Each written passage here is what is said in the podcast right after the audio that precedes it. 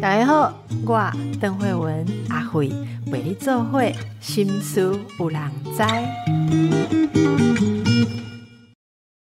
大家好，心思无人知，我是阿慧，我是阿慧。今天我们有共同主持人梁慧文，资深媒体人，慧文你好，大家好，邓医师好，两位慧文，对，还有一位蔡医师，蔡医师是我们今天的来宾，是蔡云珍医师，是林口长庚医院风湿过敏科主治医师，是大家好。我先首先请教一下蔡医师，贵科的正式全名是什么？过敏免疫风湿科，过敏免疫风湿。是，你知道我上次访问。跟这个相关的科科的医生，他那个贵科全名给他讲错，被听众批评，怎么有这种不专业的医生？因为说真的，这一科。对我们而言是一个很神秘的科。对，你们处理一些我们以前念书的时候就疑难杂症，很不容易搞懂的科别。我记得我学免疫学的时候真的是很痛苦。好，没错，我都还记得我们那个免疫的老师，我看到他我就心跳会加快，我真的听不懂他在讲什么。来，我们今天要请蔡医师来跟我们聊聊，然后包括会委员帮我们准备很多的资料，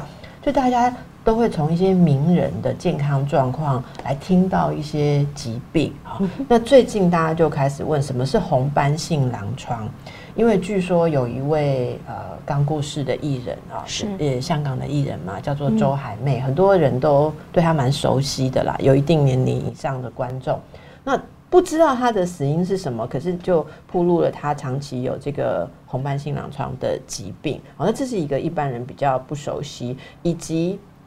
在免疫免疫上面，其实有很多的慢性的病人。我们今天就请蔡医师来跟大家介绍一下这方面的医学知识。哈，可以先跟我们介绍一下红斑性狼疮是一个怎么样的疾病呢？红斑性狼疮其实它是一个从头到脚、从里到外都有可能发生发炎的一个疾病哦。那这个命名呢，其实是一个美丽的错误，因为一刚开始呢，这个疾病发现的时候是先从一些皮肤病灶，那尤其是脸上的红斑。以前我们在念书的时候都会说一个蝴蝶斑，好像一只蝴蝶停在我们的脸上。尤其为什么会叫蝴蝶斑？最重要就是它的这个法令纹的这个位置，其实它不会有斑。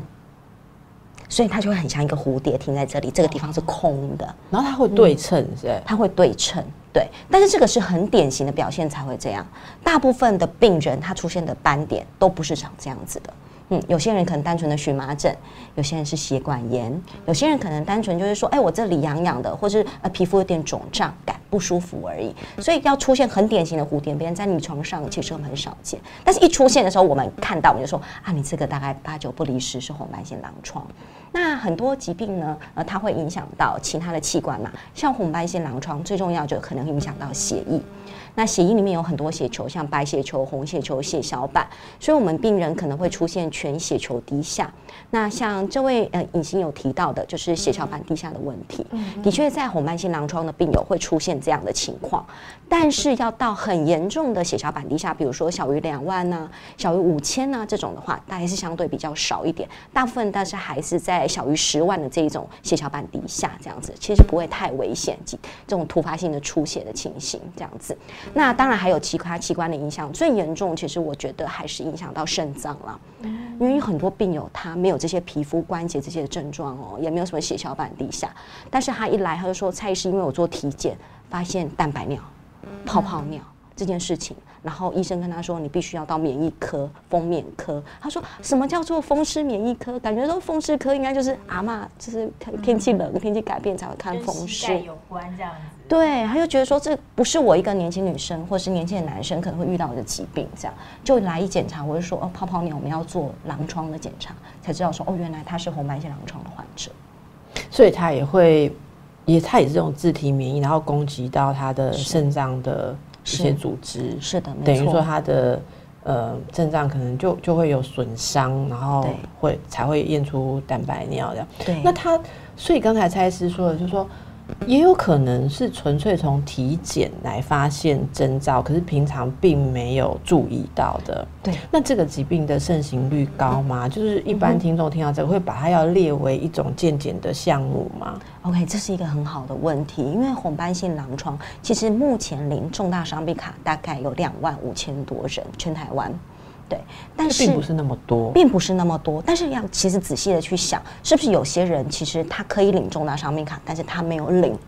对，那另外呢，有一些人可能，哎，因为红斑性狼疮，以前我们在诊断的时候，我们都会去记那个条例嘛，对，比如说有十一项里面有符合几项啊，符合超过四项以上，你才有办法诊断红斑性狼疮。但是你可能是三个诊断，或者是三个半的症状而已，你还没有到四个以上的这样诊断，好，那这样子你可能就便说一下那三个、四个会像是什啊，没问题。就比如说第一个当然红斑嘛，好，接下来就就是是你刚刚讲红斑也。不一定很典型的，就是只要你身上会出现的红斑，你都建建建议还是要去做检查，因为有一些病友他就是长在手臂，然后一个圆盘状的红斑，他一直觉得说，哎，是不是湿疹啊？不会好所以，还是美消一点点美消。对，然后他就去做切片，结果皮肤科才诊断出来啊，原来这个是狼疮造成的皮肤疹。是是，对，所以通常就是这样子，就是啊，比如说刚刚讲的红斑，然后还有一些像是血球的异常，白血球、红血球、血小板的异常，然后狼疮的肾炎，就是影响到肾脏的部分，有一些关节的疼痛，然后像有一些人可能会有一些发烧、低烧的情形。那另外还有一个很大的特色就是光敏感，像他比如说照光，尤其在太阳光底下，呃，红疹可能会变得更严重，甚至照了光之后呢，出现关节疼痛情形更严重，这样之类的。好，那这些症状呢，假设你都有符合，那医生可能超过那个指数，他就会跟你说你是红斑性狼疮的患者。那有一些病友没有领到红斑性狼疮，除了诊断没有完全符合以外呢，就是他不想领红重大伤病卡，因为尤其在年轻的患者，你跟他说我要帮你申请重大伤病卡，可以减减免一些嘛，哈、他就认为说他领了这张卡片，他就是一个废人，所以他会很难接受这个事实，所以他可能不领重大商品卡这样子。那这样是不是意味着也有很多的人，不管他已经知道他有红斑性狼疮，或者他根本不知道？因为你刚才的诊断那那个要件里面有很多其实是需要检验才知道，那就有很多人没有积极或适当的治疗，对不其实对？像我自己啊，呃，几年前曾经有一次，真的那一次我到现在我也不知道原因是什么。我那时候也是有类似，就是但我没有出现红斑，但是呢，很奇怪的是我的手整个都肿胀，然后有一点呃发烧，然后呢这个关节很奇怪，关节有异常，就是我蹲下去站不起来，我整个人站不起来哦，所以我后来就冲到急诊，然后那一次在呃急诊也有在验说我的什么肝功能指数也也呃超标这样子，然后他要我去追踪，后来我去也是去风免科追踪。其实那次那一次，其实医师也有帮我抽，就是类似就是检验那个呃红斑性狼疮这些相关的免疫方面的一些呃这个呃项目这样子。那还好，是后来是没有，但其实到现在我是不知道是什么原因啊。但应该是也是有一点点，就是可能呃那一阵子压力或是身体有一些状况，所以就是呃出现一些就是免疫方面的一些这个改变，或者是有一些说真的是就是短短暂的。但是我们必须要讲哦，像这一类的，不管是呃红斑性狼疮啊，或者是其他的一些呃风免这这一方面的这个疾病哦，说真的，它就是一个千我们叫千面女郎，嗯，因为它的这个症状。非常多样化，包括你可能除了红斑这比较明显的之外，你可能像关节啦，或是身体的一些疼痛啊等等，或是刚刚讲的肾炎，有些人就是肾脏出了问题，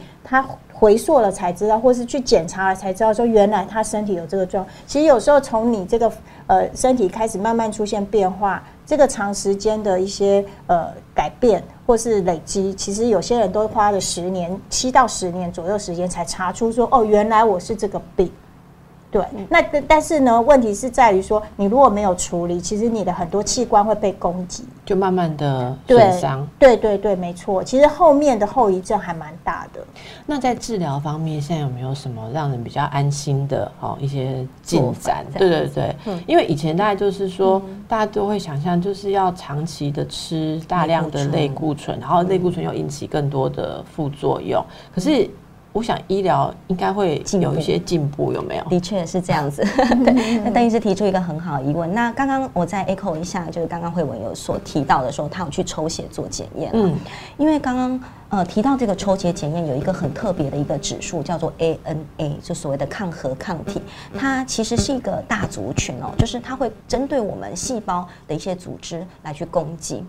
那不是每一种 ANA 阳性的病人就是红斑性狼疮的病人，有很多 ANA 的抗体它是不会治病的。好，所以我们是要抓出会治病的这些 ANA。好，ANA 一般是翻译成自体。抗核抗体，抗核抗体，它它其实就是自体免疫疾病的一个一个大指标嘛，对大指标其实很多的健检是有包括套装健检会有包括这个，没错？没错，但是其实以免疫科的角度来看，我们不建议去抽这个来做筛检，因为大部分检验出来都是正常的。你的意思是说，可能抽这个筛检，然后吓到以为异常，然后就被被加被困，可是绕了一圈之后，其实没有问题。其实没有。问题。其实这件事我也有经历过，难怪你那么清楚。对，所以所以不用害怕这样子，因为这个指数可能会随着身体的感染，然后人体细胞的老化或什么的，或是家族一些遗传，那可能会有一些阳性的情况。但是我们最重要是要抓出里面致病的这些抗体，像红斑性狼疮，你就要再去分有没有 SSA 抗体、SSB 抗体，对，史密斯抗体、RNP 抗体、ribosome P 抗体，类似之类的。我又然后对维年老师了。对，类似之类这样，所以针对不同的抗体，红斑性狼疮的病人会有不同的表现。嗯，所以刚刚就呃讲到说要怎么样的治疗，对，像有一些 ANA 呃阳性的病人哦，啊哈，因为指数也非常非常高，甚至有牵扯到一些干燥的一些症状，我们就会针对这个抗体有一些干燥症状来去做治疗。除了类固醇以外，还有一些免疫调节药可以使用，然后另外还有一些新型的疗法，生物制剂。现在针对这个红斑性狼疮造成的肾炎，其实健保是有补助的哦。哦、他们使用生物制剂的话呢，其实是可以申请的。啊、但是最重要就是我们诊断需要做切片，可能要做肾脏切片，所以病人可能需要到门诊排住院，然后切片住了两天之后才有办法出院，然后那那来去做个那个。切片如果是没有切片证明，那用了那个药，只有插健保补助，就是还是说其实你没有确确定诊断用药会有其他的顾虑？其实对这个这个很重要，就是说到底你的肾炎是什么所造成的？但是如果大对还是需要确认，因为有一些红斑性狼疮的病友可能合并糖尿病。啊，那说不定他的肾炎是糖尿病所造成的，不一定是狼疮所造成的蛋白尿。对，那的确有一些病友他是血小板低下到呃没有办法做切片的，因为他切了之后可能会大出血嘛。那这种我们可能就会付给健保局说，这个病友我们觉得他是狼疮肾炎，但是他现在不适合使用，嗯嗯嗯，呃，这个这个侵入性的这个治疗，呃，所以我们没有办法诊断说它是狼疮肾炎，但是是以它的临床的表现，再加上就是它有这些抗体之类的，所以我们认为它是可不可以给我们这样的药物，也是有通过的，它是有特别条款的。对呀，所以大家其实可以去呃跟医生充分的讨论呐，哈。是那这个病因仍然是属于一种未知吗？还是说有什么？大家其实听到一个病，第一个就会想说，那有没有做什么可以预防？哈，还是做什么会让它更容易发生？吗？哎，是，其实红斑性狼疮呢有一半一半了哈，一半是可能跟基因有关系，另外呢跟环境有关系。环境，对环境有关系，像我们现在生活压力比较大，你说的对压力是心心理身心的那身心的压压力力，也会诱发，所以常常在高中考大学的时候发作。嗯，对我有听过，对，呃，国中考高中的时候发作，或者是换工作的时候大发作，可能他有这样家族史，但他从来都没有发作。嗯，他有这样抗体，他也不一定会发作，但是一个环境的诱因让他并发出来，或者是感染。像前一阵子有一些病友说，哎、蔡医师，我好像是得了 COVID 之后半年，我的疹子才出现的，嗯，这个会发生。然后另外呢，还有一些像有些人的环境可能会有一些抽二手烟啊什么之类的，或自己本身就是抽烟的患者啊。就有一些男生他说这个疾病是女生的疾病，为什么我我男生我也会得？后来才知道原来他是个老烟枪。抽烟也会。对，那如果照这样讲的话，那空气污染或其他化学物质也会。是的，这个概念是说，免疫其实免疫的系统会受到很多东西抗原的激发嘛，所以之前很多人说不打疫苗啊，还有那个确诊之后就出了各式各样奇怪的身体免疫系统的变化，这是真的存在的真的存在的事情，没有错。那刚刚有讲到，就是说，哎，那有没有基因的问题嘛？那基因的问题最主要还是好发在女性比较多。有一些研究就解释说，哎，或许跟 X 染色体有关系，对，而且它的那个基因携带就会被放大，因为女生有两个 X。对，那另外一个就是说，我们呃女性荷尔蒙，嗯，所以说它通常会发生在育龄期的女性。所以说，女性荷尔蒙比较高的时候，开始啊要高起来的时候，开始这个机会得到这个疾病的机会就会变得比较高。那慢慢进入更年期之后，会比较免疫嘛？比较好点。但是我们有一种狼疮叫老年型狼疮啊，对，狼疮其实很多种啦，还有一种叫新生儿狼疮啊，老年型狼疮，还有药物诱发的狼疮，所以。那狼疮这个字怎么去理解？就用到狼疮的病有什么共同点？为什么会叫狼疮？狼疮的话呢，最重要就是第一个，它有一些皮肤的表现，然后所以我们有时候都还是会全身上下去看。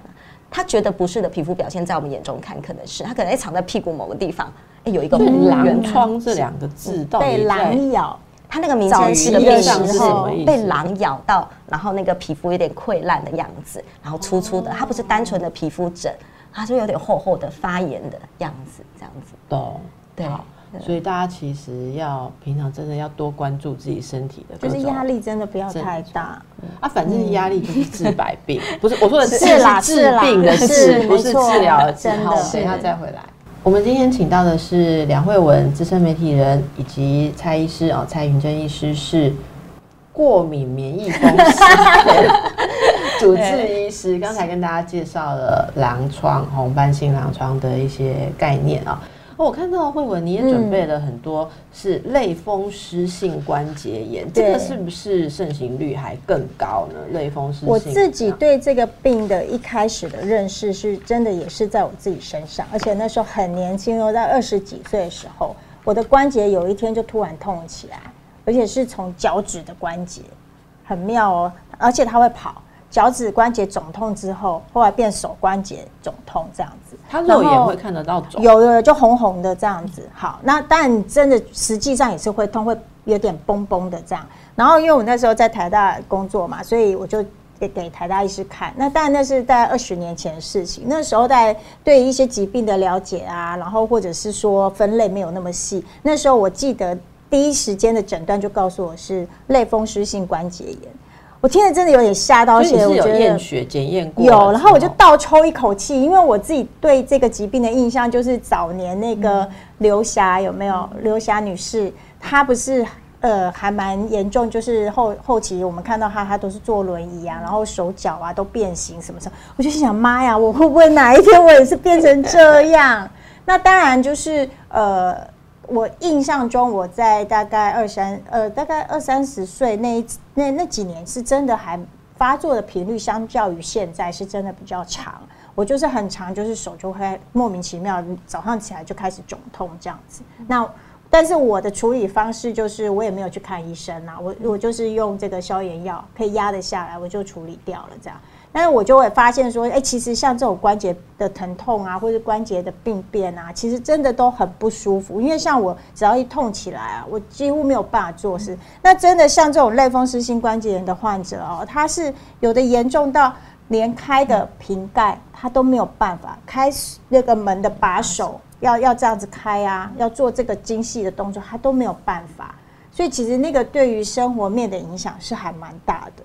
那我们就请蔡医师来跟大家卫教一下，怎么认识这个疾病哈。我现在很多人都会讲说，类风湿关节炎听起来好像很老，但其实我们周边很多人年轻人都有，的时候就有，没有错。对这个这个疾病的名称，第一个它就是一个美丽的错误啊，又是个错误了哈。对，类风湿性关节炎到底是不是风湿？因为还有一个类啊。对不对？我们前阵很流行的什么类火车，对不对？那类火车不是火车嘛？对，还是有缆车，对，一样。那类风湿性关节呢？其实它就是风湿疾病的一种哦。那它在全世界的盛行率大概一 percent 啦，嗯，对。那这个疾病呢，最重要就是它也有一个抗体哦。那它这个抗体呢叫做 RF 哦，类风湿呃因子。那另外还有一个抗体是 CCP 抗体，一样，这些都是自体抗体，就是会攻击自己身体的细胞。那类风湿性关节炎这些抗体就是攻击我们的骨头，攻击我们的旁边的软组织。所以刚刚慧文有提到，一刚开始可能它不是骨头的痛而已，它是旁边软组织会肿胀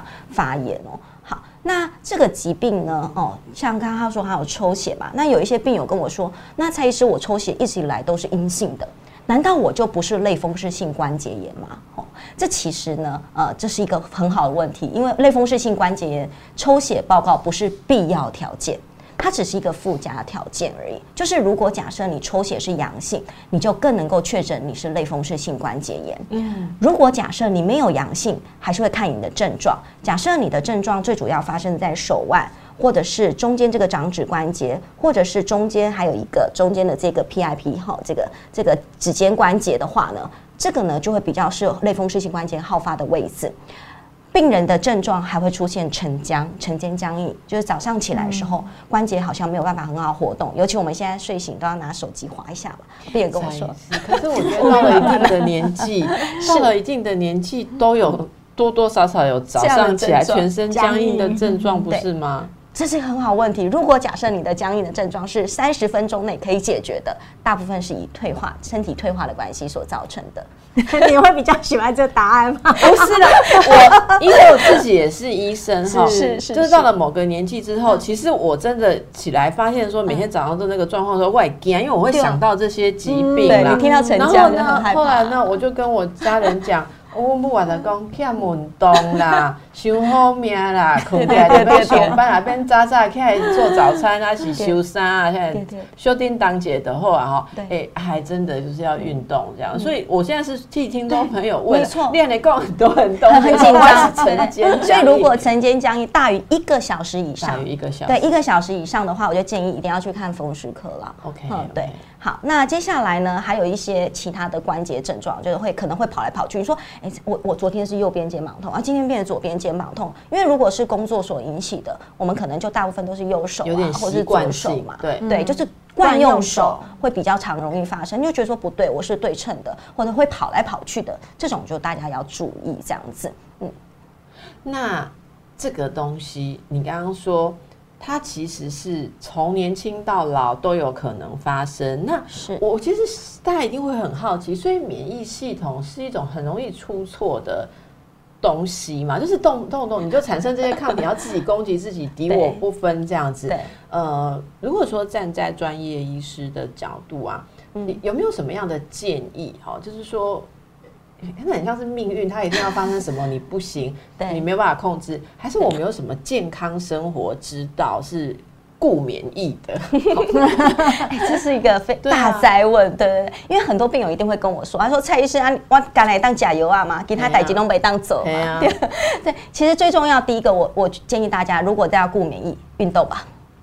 运动现在其实是连我们风湿科医学会哦，就是连全世界的都是有做运动这方面的研究，真的会。再一次，不改用运动，因为我们节目很多中年族群 是是是，运动我们讲很多哈。我改一共，我现在学到一件事，是运动这两个字字很简单，笔画也不多，内涵可丰富了。是是是，因为每一个科的医生。仔细问下去，他还说要做到什么样量、什么样强度的运动才对那个东西有用啊？所以你你可以直接告诉我们，是很多人。我我每一集听完之后，听众朋友都给我留言说：“哦，所以哇，你没搞，没没剩起运动，对不对？要怎样运动才达到你说的那种 paper 上的那种有效的标准？”好，那大部分你问他有没有运动，他说有啊，医生我都伸展，每天都有伸展，动一动，真的，还有他有动，我都有拖地，我都有拖地，对，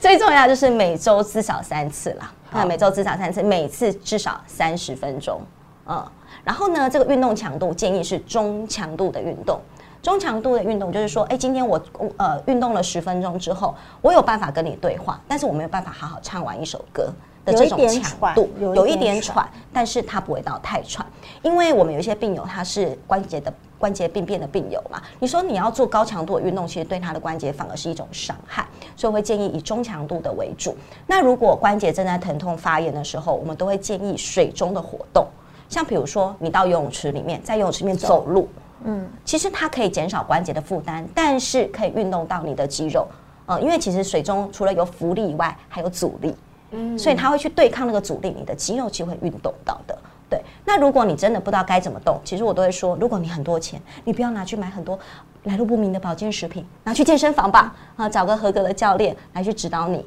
来去做这个运动会比较适合。诶，说到这个，在健身房哦，其实跟教练也要有充分的讨论，对不对？如果说关节已经有某些疼痛，或已经知道有这些关节炎的，那负重的一些像重训这些东西是好还是不好？还是它有怎么样的做法？OK，负重训练呢其实是很重要，因为它必须要训练我们的肌肉强度。就像很多病友跟我说，他要增加身体的蛋白质，他就只吃蛋白类的食物，但是他不去运动，其实对我们的肌肉量其实是没有帮忙的哦。那负重的部分呢，其实是要看自身的能力，看你的关节破坏到什么样的程度。假设说你可以拿一个水瓶，对你来说那已经有一点重量的话，我们就以水瓶为主。假设说你连拿一个水瓶都没有办法拿的话，那我们就用自身的重量，我们说所谓的徒手训练，你不一定要拿哑铃啊或什么之类的，对你还是有办法做呃负重的训练，甚至用弹力带，因为弹力带比较轻比较软，弹力带其实在家里面就可以就可以做，就是两边把手，然后中间可以对可以拉开，而且不同的强度、不同的磅数，其实这都是很多可以训练的。其实其实要真的踏入运动这件事情呢。就是最难，就是第一步踏入的这个动作了。哎，只要踏进去之后，你就会享受到它的各种好处。这个，那个。病人都跟我说：“医生，希啦，加油啊，肝丹稳东南呐。”午 夜买健康食品，常常会让人家觉得说：“哦，只要吃两颗这个，不用你等在港口零点斤哦。”但是，呃，我我其实想要再问一下，说那为什么运动或持续这样子量跟等级的运动可以稳定我们的免疫系统？就是说，它有研究出是某种机转吗？OK，目前呢，运动是因为第第一个当然还是会快乐嘛，对，然后它又增加我们。身体的代谢跟循环，所以它会把一些发炎物质呢，其实把它代谢掉。那另外我不知道，因为呃，邓医师本身是身身心科专业，不知道您有没有听过说，就是呃，我们一些 cytokines、chemokines 可能会过 BBB，就是我们的血脑屏障，血脑障对屏障对血脑障壁会不会影响到我们的 CNS 是中枢的系统？因为在我们免疫里面，其实我们有这样研究出这样的一个机转，所以像我们很多自体免疫疾病的病友，其实会有一些。呃，我们说中枢的影响，对，所以他可能会一些情绪上比较低落的情形或什么的。然后我们现在使用的生物制剂，像呃 TNF 发发抑制剂啦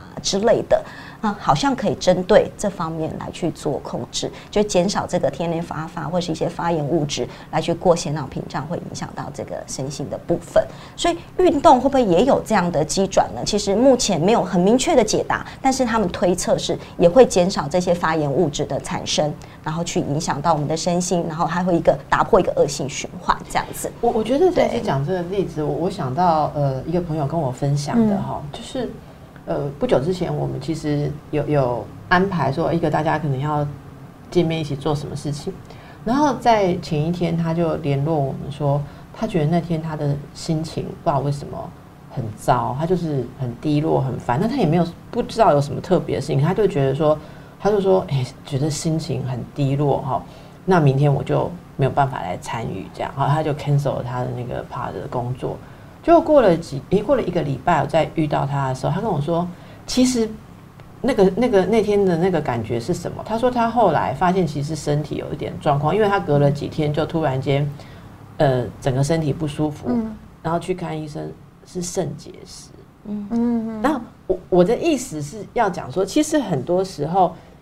身体不舒服是会像蔡医师刚刚讲的，影响到你的情绪。那很多时候你还感觉不到你的身体是有什么明显的问题的时候，你就觉得莫名其妙的累呀，情绪低落，那都是身体有某种发炎或某种呃呃问题的前兆。那这个大家现在比较可以了解。所以我说，以前我在精神科的时候，那时候其实研究还没有看到这么多的细节的时候，大家从平常观察就知道运动。对什么都有效，是哦，所以大家运动还是要持续的运动，而且我觉得常常帮大家问，遇到专科医生，我们都会问一下说，那你们科这个相关的健康食品要不要吃？我几乎每一次问得到的答案都是运动比吃那些 好。这个慧文应该更有所感吧，因为你就是你家的秘医嘛，你常常会，你已经做医药记者，做到什么病都会诊断。你有在吃健康食品吗？真的有必要？基本上，我现在的话，我觉得我是就是。没有特别要去补充什么，因为我自己来讲，我觉得我的饮食还算正常，就是很均衡这样，然后我也定时定量，所以这个部分加上没有什么太多家族史啦，所以我觉得我就是维持着健康生活的状态，然后也不要太晚睡。我像我们家小朋友现在年纪的，就是也国高中了，我们也是尽量都让他们十一点，我都觉得很晚了，十一点一定要睡觉这样。那所以就是，我觉得其实生活形态啊、作息啊，老实说，真的是呃，对维持身体健康，对我觉得这个是很重要。还有，比方说像我们也会注重眼睛啊、眼睛的健康啊、牙齿的健康，我觉得基本做到这样就已经够了。但有时候我我还是会觉得累的时候，因为我是呃很长期的失眠患者，所谓也不是不是失眠啊，就是睡不好。然后就是呃很浅眠的，所以有时候我真的会觉得体力上比较累一点这样子。那大概其他没有什么太大的问题。所以你有在做一周三次？我没有，你抓到重点了。我刚刚都没有讲到这一个，就是真的目前还缺的就是这一块，不容易哦。好，我们等下再回来。好，我们今天听到了很多关于这个免疫相关的事情哦。那。这个慧文，你除了说关节炎，你还有分享一个血管炎的经验哦。对，那是什么样的？我我觉得那个血管炎那一次的经验让我真的非常害怕，因为我第一时间是被医生讲说我会猝死，他就警告我啦，他就说你要马上住院哦，不然因为我那时候全身除了脸之外，几乎密密麻麻全部是红红一块一块红疹这样子。然后连私密处都是，就是全身体无完肤，然后只有脸上没有这样。然后我那时候去看的时候，他第一时间说你是血管炎，他说你知不知道这个很多年轻人有这个疾病就会猝死，所以你要马上住院。可，因为那时候呃刚好卡到农历年前，所以我就没有没有办法，因为家里还有很多事情要处理，我就。呃，跟医生说，我可不可以先用药物控制？所以就给我非常大量的类固醇。其实那一阵子我吃类固醇啊，还有打针啊，每次回诊都打两针这样子，就是几乎是用紧绷的那个剂量在压，也吃了好一阵子。后来是真的有。呃，就是改善这样。那当然，在那个呃，我第一时间看完皮肤科之后，去风湿免疫嘛，因为我们自己对这一块比较有点了解的时候，我还是想要去查出原因啦。因为我自己本身没有什么过敏的体质。那那那时候有两个怀疑嘛，一个是医生跟我说是血管炎，然后后来封免的医师是说是严重的过敏。那我又很担心以后也会有这个问题，所以我后来连查了两三个大医院的医师，都是去确认说我有没有什么相关疾病，比方说红斑性狼疮我也怀疑了，然后什么其他疑难杂症都怀疑，最后最后的结论是说是一次严重的过敏，它不是血管炎这样。那但是也是因为这样子，我觉得呃血管炎这件事情我就会比较注意啦。所以像我前阵子那时候打那个疫苗啊，其实。呃，我新冠的那个疫苗，那时候打 A Z 的时候，人家都是第一季反应比较明显，比较不舒服。我没有，我第一季觉得，哎，好像传过水无痕这样子。然后，所以我就也很放心的去打第二季。就我反而是第二季很不舒服，而且我的不舒服是我的血管，全身只要疼痛的地方都是有血管的地方。所以我可能在那个呃血管这部分，我不知道蔡医师也可以帮我解释一下，就是说到底是不是有这个潜在的因子这样。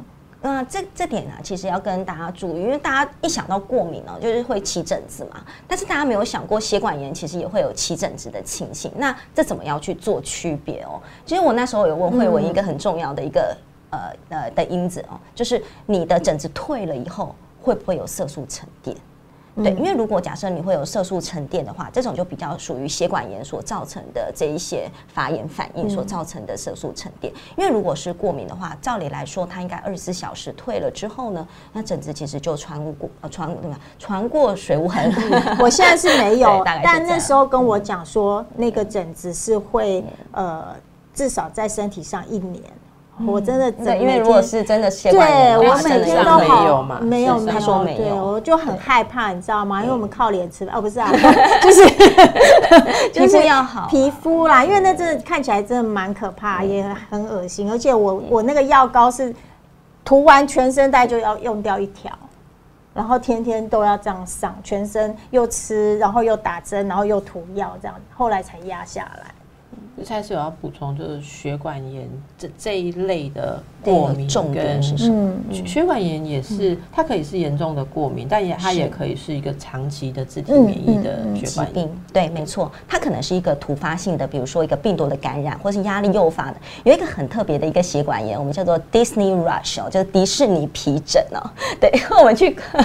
去迪士尼玩的时候，我们都会很想要各个游戏都会有去玩嘛。然后尤其你要走路要走很久啊，然后都不想要停下来啊，然后排队也要排很久啊。这样如果假设是天气很热的状态下，就很容易诱发下肢的血管炎。这是一个很特别的名字，叫 Disney Rush。迪士尼官方甚至把它放在它的官网上，说：“哎，你如果夏天来迪士尼的时候，肯注意一下你的双脚有没有出现红疹的情况，这可能是 Disney Rush 这样子。”对，那这是一个比较突发的情形。所以那个那个情况是不是就是可能小腿就突然出现很多的红疹红红有有会凸起吗？不一定会凸起，不一定会，但是就是很多的红疹。那它是点状的还它是片点状的？嗯，它是点状。它如果比较多点连在一起，就会变成片状，而且它有可能会痛，它摸下去会痛，不是不是我有。看过这种有人，例如说不明的病毒感染啊，嗯好像一个感冒之后，哎，过一两天腿就出现这些对东西，没错，这就是感染所诱发的血管炎。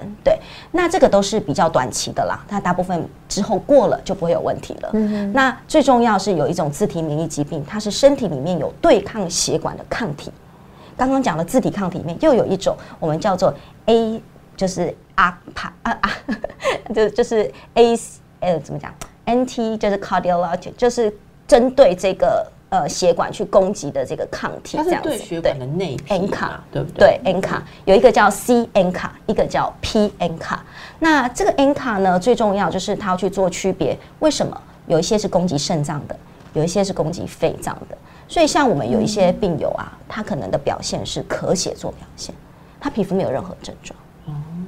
对，那有一些病友他是血尿，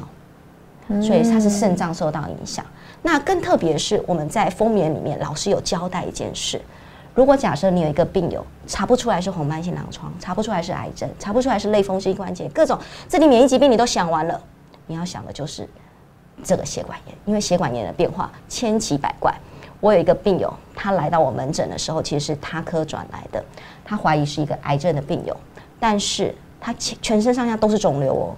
但是怎么做切片，怎么样都是阴性，嗯。他们就找不出原因啊，就说这个根本就是一个要进入末期的癌症患者，但是我们找不到癌癌症的细胞嗯，指标影像没有。检查有很多肿瘤，但是那个切片都不是。都不是癌症细胞，对，然后。他也做他，因为他们说一定要切出来是癌症细胞，我们才能对症下药，才能去做化疗、去做放疗。我不可能空口无凭就直接让你打放疗、打化疗。结果来到我们门诊之后，帮他做了检查，然后甚至我们跟呃我们病理科医生来去做讨论，看看有没有其他自体免疫的一些因子在，就还发现他是血管炎的患者。对，哦结果我们的治疗方法是用免疫抑制剂、免疫调节药，使用类固醇，他现在肿瘤不见了。哦，好特殊对哦，，非常的特别的一个 case，、嗯。对，好，所以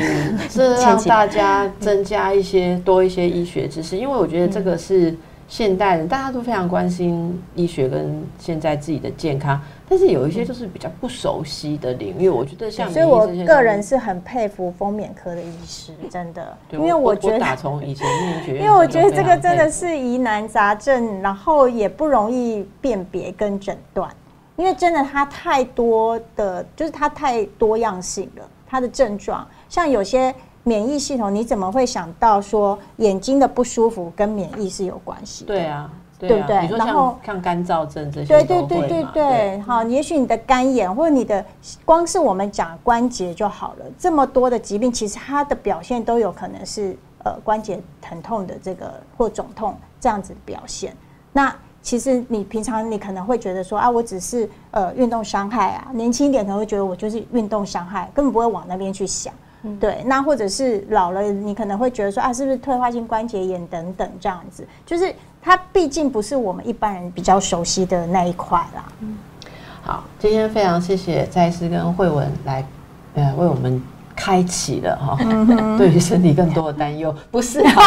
对于身体更多的觉察。哈。那我想蔡医师提醒的点很重要，人不能坐在家里说害怕生什么病，你要积极的去做对健康有益的事情。我们今天听到像运动啊、养生这些事情还是非常重要，而且其实贯穿的我们没有特别强调，就是你不要让自己活在很大的压力之下。啊反正什么疑难杂症，我跟你讲，医生都会跟你讲说，最后都有一个病因是压力。嗯，好，那大家好好的调节，我们也继续请到各种。呃，面向哦，各各种讨论各种议题的来宾，就是为了让大家舒压，把自己的人生哦过得轻松，你就会健康。对，非常谢谢我们的来宾，也祝福大家，拜拜。拜拜，拜拜。